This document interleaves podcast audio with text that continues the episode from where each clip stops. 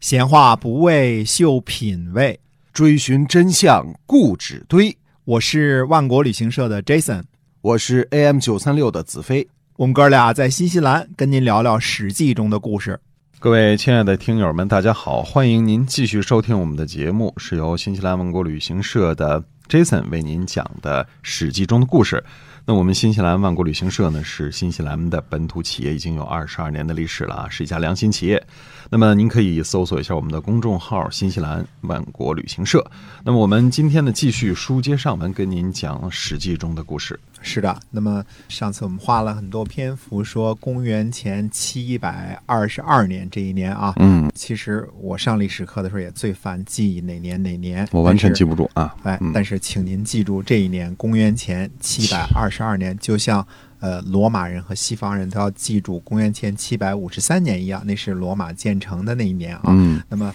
公元前七百二十二年这一年呢，是春秋和左传开始纪年的这一年啊。明确纪年的时候哎嗯啊，，，对，所谓的春秋和史记，那么春秋呢，当时的这个历史书呢，都叫春秋，春天、秋天嘛，对吧哎嗯，表示都叫日子春过秋去了嘛，嗯，对，所以韦小宝说为什么不叫冬夏？嗯，冬夏是理论上才是的， 是吧？ 啊，冬虫夏草啊，嗯冬虫夏 草。哎，那么春秋呢，有鲁国春秋，有郑国春秋，有赵国春秋，这个各个国家呢都有自己的春秋嗯，啊。但是呢，记春秋的这个人叫史官啊。那么哎在赵国呢，后来叫董史，那嗯后来董姓呢就是从赵国的这个地方来的啊。啊，那么史官他的任务是干什么呢？就是把一些个重大的事件，主要是国君的婚丧嫁娶啊，以及别国的诸侯的其他诸侯之间来的这个聘问，嗯就是外事活动。啊，记载下来，以及呢一些国君和大臣的言行，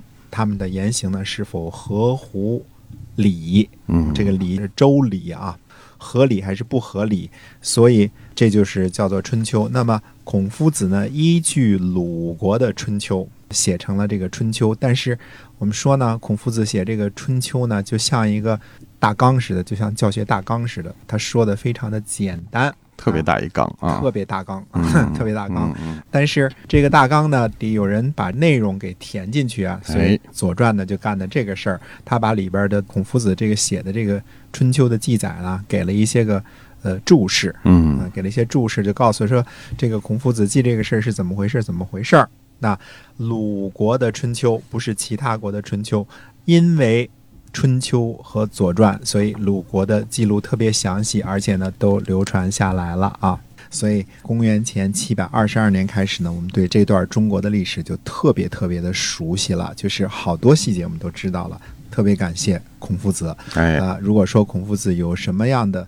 成就的话啊，除了说儒家思想、嗯三纲五常以外呢，他呢最主要的功绩是写了本儿历史教学大纲啊。哦那么他的学生呢，帮他写了一本儿历史书，而且呢，这个书的观点呢，相当的正确。嗯以现在人的眼光来看呢，无论他记事儿的方法、方式和历史观，那都是没有任何可以挑剔的地方。哎，最严格的中国的西方的历史学家的眼光来看，都是特别特别合格，自己就考了一百分的啊。嗯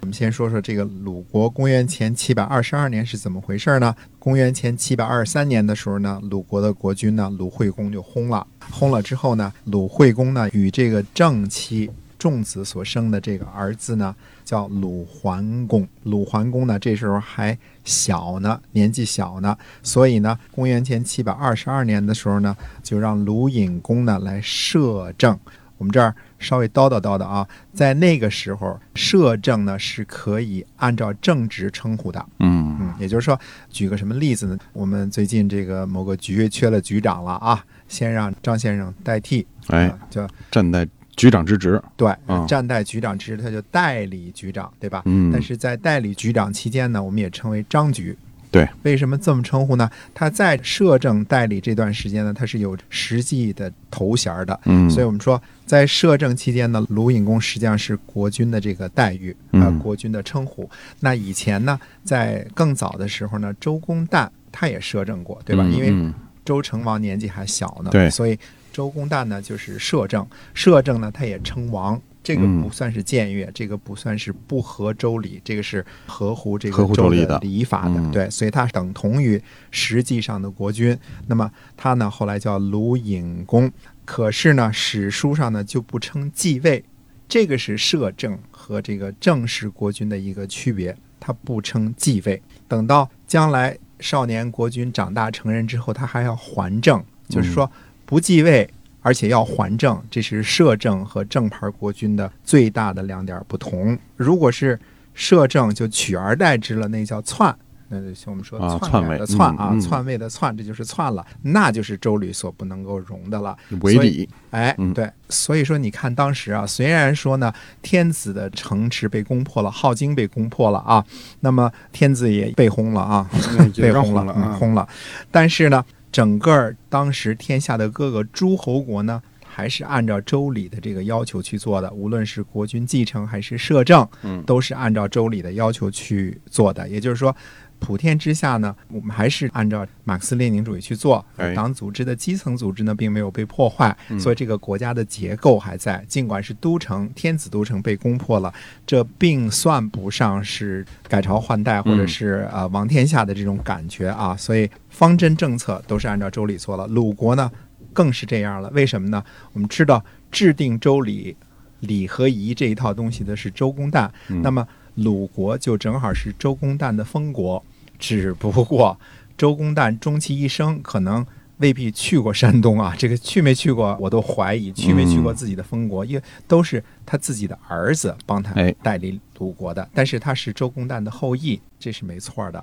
周公旦可能自个儿太忙啊，他不一定有他空一去直。在王应该是在东都这边的，因为嗯本身的这个它的分配的任务呢，就是我们前面说过啊，周公旦和这个昭公氏两个人呢是有明显的分工的，两个人嗯是一字并肩王，嗯都是管理大区的。哪两个大区呢？一个是东边，一个是西边。哎，陕，也就是说金陕大峡谷这边啊，嗯陕以东归周公旦管，陕以西归昭公氏管。嗯嗯，所以就是说，原来的包括陕西、陕北啊、甘肃啊这些个地方，这都归昭公氏管哎。过了陕这边之后呢，就归周公旦管。那么你想想，他又营建洛邑，他又平管蔡之乱，他又辅佐成王，所有的这些个都应该是在东边进行的。所谓嗯的当时的天下的东边呢，洛阳呢是天下的中心。就即便是去过曲阜，那肯定是在洛阳待的时间比在曲阜待的时间长。对了啊，好了，那公元前七百二十二年这一年，鲁隐公没有继位，但是开始摄政了。那摄政之后呢，春秋就从这一年开始记载，嗯，记载这些个事情。那么我们刚才说了一个词儿呢，叫什么呢？叫做鲁惠公的正妻仲子。仲子的这个称呼呢，我们说伯仲叔季，仲子呢就是排行。这个排行呢，按说呢，伯仲叔季就是第二个女儿，对吧？嗯那么我们说，那子是什么 呢？子是子姓儿，子姓儿是谁？那就是嗯说，仲子呢是宋国的二公主，这个意思明白了吧？嗯啊，仲子后边这个子不是我们平常说儿子，儿子小子那个子孙子那个啊不是那个仲子是子姓的仲，第二个女儿。子是宋国的国姓，我们知道嗯这个宋的祖先就是子姓啊，子这姓是他的嗯国姓啊。也就是说，古人看到仲子这两个字儿就认得了，这是宋国的二公主嗯哦仲子。哎，而且呢，也有把国名呢排在这个姓儿之前的，比如说我们叫秦嬴，嗯那就是嗯秦国的嬴姓的公主。哎，嗯，呃，齐姜，那就是齐国的这个姜姓的，哎姜姓的公主。嗯那么为什么有人说綦江呢？因为还有其他地方讲，比如申江，那嗯姓申的也姓江啊，哎这这个就把它啊区生别开姜了。什么的，啊对，当时呢，出嫁给诸侯的女子啊，都是这么称呼的，仲子啊，什么齐姜啊、武姜啊。就他的姓儿和他的封地对了，组合起来的。嗯仲子呢是续弦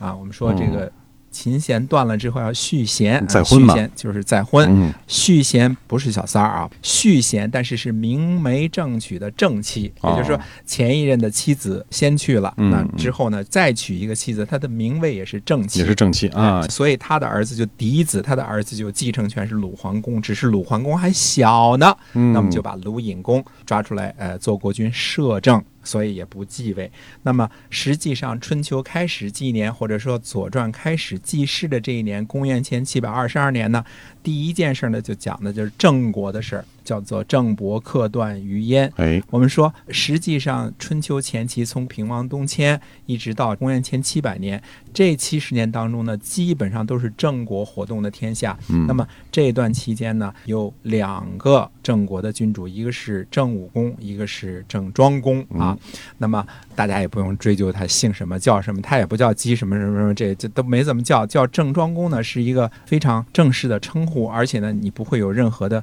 混淆。这个郑庄公呢，也不会跟别人混了，他也是一个像一个专有名词一样。那么郑庄公呢，知道呢，他在位的时候呢是公元前七百四十四年的，也就是说郑武公在位呢是从公元前七百七十一年一直到公元前七百四十四年，嗯，这段期间是郑武公，郑武他公把嗯快国也灭了，把这个东国国也灭了，对吧？但是关于其他什么事儿，剩下就是传说了，比如说灭胡啊什么这些，我们就传说的就不是为什么是在后边预言写的，预言写的战国时候好多写的东西都不可信啊，嗯，包括我们说这个吕不韦称为说改一个字儿就给人一千两银子啊的一这个字嗯千金这，哎，一字千金的《吕氏春秋》，实际上好多呢，战国时候的文风呢就已经开始举例子、讲故事、打比方，打比方嗯。那这个故事有的时候呢，他们只是专注于说理，就是哦我举这个例子，就是说理，并不是说在意于说这个故事的真伪，因为它不是历史书。嗯哎那，么当时主要是搞这个思想文化和纵横捭阖嘛，